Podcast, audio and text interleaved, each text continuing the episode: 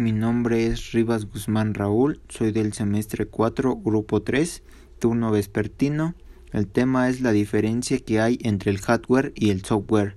El hardware y el software trabajan juntos para dotar de funcionalidad al equipo, pero la diferencia de estos dos es que el hardware incluye los componentes físicos como es la placa base, la memoria, eh, las unidades del disco duro y en cambio el, el, software es el que hace lo propio con los programas eh, que se ejecutan en el hardware.